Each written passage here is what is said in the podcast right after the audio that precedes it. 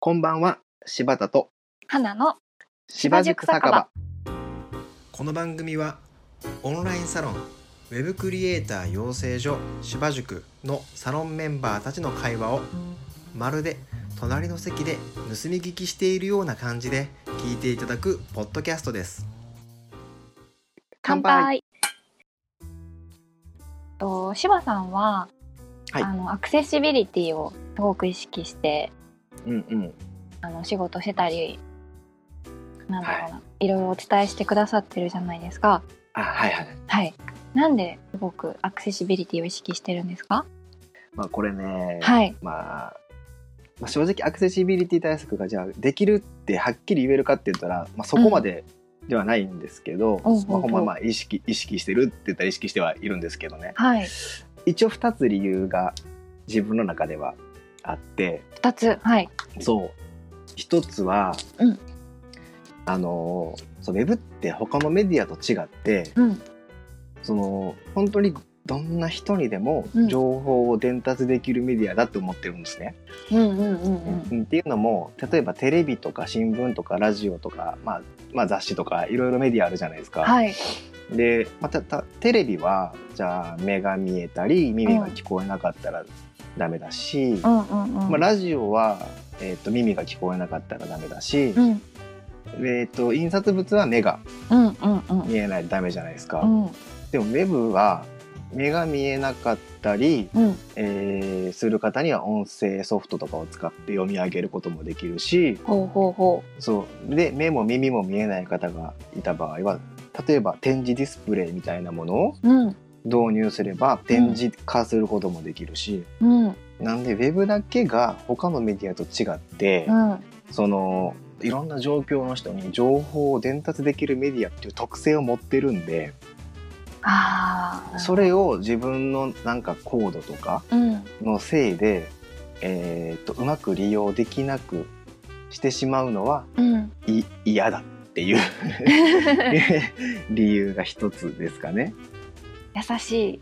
うん、まあでもだからでき できてるかって言われたらやっぱりじゃあその当事者にあって直接やってるわけでもないしうん案件によっても違うからうん。うんまあ意識はしてるっていうしかなかなか言えないんですけど、うん。うん。うん、っていうのが一つですよね。なるほど。でも確かにその私もまだなんだろう、うんアクセシビリティを完全に意識してあの、うんうん。かけたりとかはしてないんですけどうん芝塾に入ってその芝さんのうん話を聞いて、あなるほどなってすごい思いましたし、あほんまっすか？うん。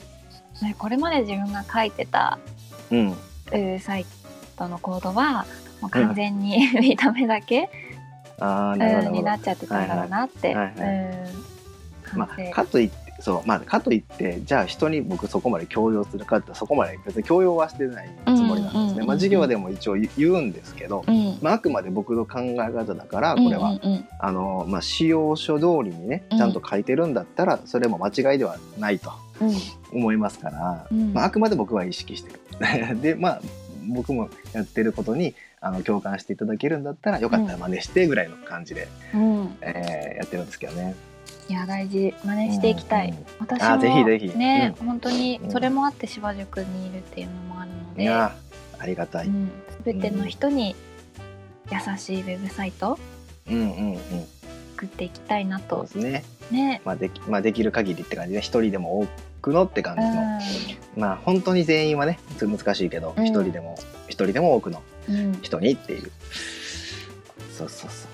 そうですね。あと色、うん。色の使い方とかも結構あれですよね、あの色,、うんうん。色紋症のある方そうですね。がまあだから色に依存しないっていうのとかはでかいですよね。あの例えばあのよくあるのがまああんまないか。あのお問い合わせフォームとかのうんうんうん。入力必須項目で、うん。えー赤色で書いてるやつは必須項目ですって上に書いといて、あで、名前ってところ赤い文字で表記するみたいな。なんかそのねあの色がモノクロ的に見てる人はいやどこが赤か分からへんやみたいな。うんうん。あーそれ確かに。そうそう。そういうののとかね。あじゃああれなんですか、うん。米米マークがついてるところは必須とかってした方がそれは分まあかりやすい、まだ分かりやすいし、うんうんうん。まあ、直接必須って書いた方が分かりやすかったりとか。確かに確うん、するよねっていう。あなるほどね、本当にいろんなことを気をつけていかないといけないですね。うんうんう。ん、そう、まあ、だから、まあ、そういうふうにいろんな人に情報が伝達できるメディアだからこそ、うんあのーまあ少しでも一人でも多くね、うん。あの伝えればれればなっていうのが、まあ、さっきの一つなんですけど、うん。まあ、もう一個理由があるのははい。あの、まあ、やっぱり直接僕らお客さんとやり取りしてるとうん。やっぱその、まあ、全部が全部じゃないですけどお客さんが言ってるウェブサイトを作ってほしいの本質部分ってやっぱりお店の売り上げを上げたりとか、まあ効果を出したかったりする部分に、まあ、つながってくる部分が多いじゃないですか。はい。ねそうするとさやっぱり、まあ、基本的に売り上げって客数かける客単価なわけで。でそれを紐解いていってウェブサイトでできることって考えていったらうん。うん一つはアクセス数を増やし増やすっていうことも大事だし、はい。まあ、増やすって言葉言い方あれやけど多い方が良かったりはするし、うんうんうんあとはコンバージョン率も上げていければいいいいじゃないですか。うんそうですね。うん、でそう考えていったら一人でも多くの人がうん。ウェブサイトに使えるウェブサイトを使えるっていう状況を作ってあげれば、うん。その今まで使えなかった人はもちろんコンバージョンしにしてなかった可能性が高いのではあ。そう。一人でも多くの人が使えるようにすることでコンバージョンを一人でも多くしてもらえるかもしれない。うんそうすると、うん。まあ、結果的に、うん。まあ、そのお店の売り上げとかにもちょっとはつながるじゃないですか。効果の出るサイトにより近づいていくってことですね。そういうことそういうこと。うんうんうん。はい。なので一人でも多くの人が使えるようにすれば結果的にうん。一人でも多く効果を出せるかもしれないっていう、そうですね、うん。確かに。なんですよ。で特にね僕のお客様とかは、うん。そんなにこううーんと、まあ、大企業とかでもなかったりもするうんし、うんまあ、個人でやってる人とかもいるので一、人コンバージョンしてもらうだけでも割と大きいわけですよ。なんですよね。一人なんか例えば、えーなんだろうな。来店してくれるとかうん。うんと、まあ、一人えーお買い上げいただけるとか、はい。うん、それがね割とでかいので、うん。うん、なんでその可能性があるんだったらうん。さっきも言ってたけど一人でも多くの人が使えるようにした方がうん。いいんじゃねえのっていうだけですね。えい大事。うんうんうん。うん、まあだからこの2つです僕の理由は。うんまあ今うん。結構ねコーディングなしで作れるウェブサイトのサービス増えてるじゃないですか、うん、そうですね。デザインだけで OK のやつ。うんうん。まああれはすごくあの手っ取り早くてすごくいいとは思うんですけど、うんうんうん。実際にアクセシビリティはどうなっているのかっていう、まあ気にはなりますよね。気にはなりますね、うんうん。そうそう。柴さんの話を聞いてからなんかそこはうんなんかちゃんと気になるようにはなりましたね。うんうんうん。うん。まあおそらくでも意識はされてると思うんですけどね最近そういうのを作ってるのは。うん。うんそうですね。まあ、でも例えばワードプレスとか CMS とかでブログを記事を書くのが、うんうんまあ、僕らじゃなくてお客さん側が記事を書いたりするじゃないですか。はい。いやその方たちはやっぱりねそこまで意識しなくて書いたりはするので、うんうんうん。うんうんまあ、どうしてもね僕らができない部分もあったりもするのかなとは思いますけど。あ、そっか。それ例えばですけど、うんうんワードプレスうにんお客様がブログを書いて画像を載せたいってなるじゃないですか。うんうんうん記事の途中に。はいはい。それってうんあのちょっと私ワードプレスまだ勉強中なんであれなんですけど、うんオルトで中身書くっていう仕様ってあるんですか？ワードプレス。あ一応ねそのオルト設定できますよ。あできる？そのもともと標準でね。うんうんうん。だからそこを書くか書かへんかはお客さん次第になるので。ああなるほど。じゃあ、うんそういうアドバイスをこっちからしするっていうかしてあげるっていうのはいいいいかなと思いますよ。あげるのがまあうんいいってことですね。うん、オルトそうですそうタですそうです。書いてくださいねっていううんうんうん説明を一言、まあその画像が、うんうんうん。うん、コンテンツなのであればね。なるほどなるほど。うんうん、添える添えないを言うか言わないでも違いますもんね。そうですね。うんうんうん。なるほどね。そう意思を。うん。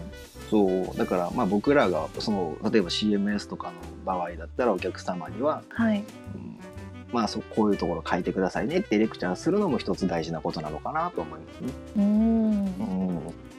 ん。なるほどそう。でこれってでもまあコーディングだけじゃなくてやっぱりデザインの時点とか、もっと前からのそもそもの時点から意識していかないとうん。やっぱダメなので、うんうんうん。ほらさっきのさあの赤い文字はあの必須ですよみたいなのってどっちか言ったらマークアップよりもデザイン段階で意識しなきゃいけないことだから。そうですね。確かに。そうそう。うんなんで一個のウェブサイトを作る全員がね、うん。うん、そういうことを意識できるようになればうん。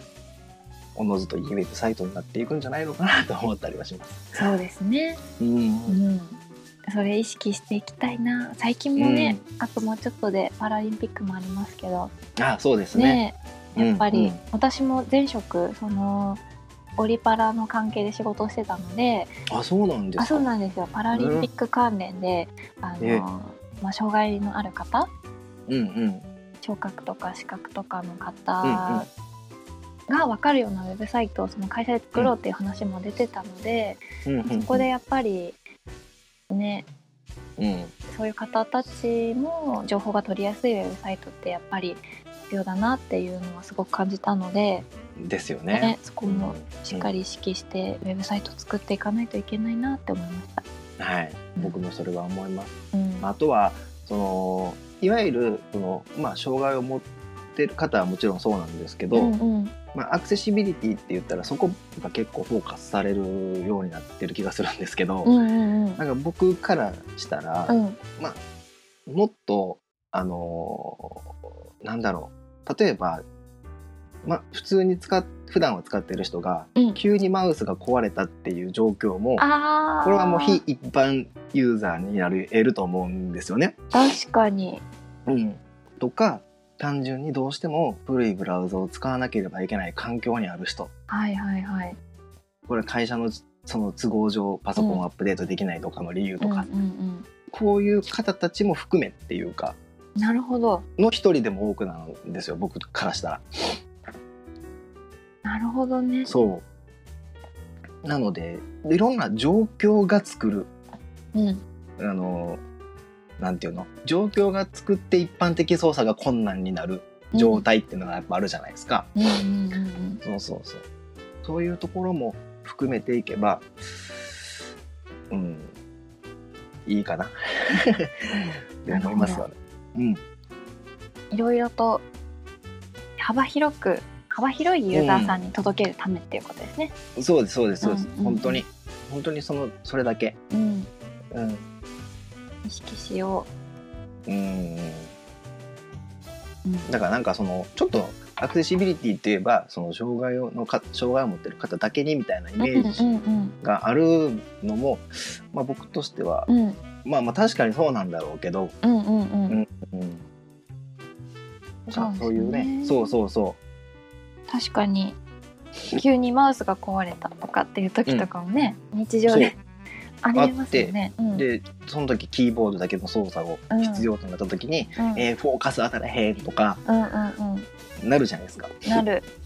でどこにフォーカス当たってるか分からへんからリンクがジャンプできないとかうん、ハンバーガーボタン展開できないとか、うん。あるな。まあ、まああるじゃないですか。うん。ななんでね、うん。まあさっきも最初に言ったけど全て僕も意識できあのー対策できてるわけじゃないんで、うん。はっきりできますみたいなことはちょっと、まあ、胸張っては言えない部分もあるんですけど、うん、柴さんがそのアクセシビリティを、あのんしっかり意識してやっていこうって思ったきっかけって何なんですか？うーん。まあ僕がウェブを教わった師匠もうん。意識してたっていうのは一個は大きいんですけど、うんうんうんまああとはさっき最初に言った通りでウェブってやっぱり他のメディアと違って、うん。そのいろんな状況の人に伝えれるメディアその特性を持ってるメディアうん。うんだから、うんうんうん。やっぱりそれねうーんとそういうメディアの特性を生かしたいなっていうのは一つかな。うん。まああともう一個言うとねそのウェブを作ったティム・バーナーズ・リーさんの言葉にうん。ウェブの本質は障害の有無に関係なくうん。誰もが利用できることにある的なね有名な言葉があるんですけども、やっぱウェブを作ったお父さんがね そう言ってるんでね。お父さんの言うことはやっぱりほら聞かなきゃ。そうだね。お父さんの言うことを聞かないとね。で、うん。みたいなね、はい、ところなんじゃないかなと思います。はい。はいありがとうございます。教えていただいて。いやとんでもないです。いかがだったでしょうか？この番組に関するご質問やリクエストは「ハッシュタグ芝塾酒場」で Twitter にてツイートをお願いします。またポッドキャストでお聞きの皆さんはサブスクリプション登録よろしくお願いいたします。では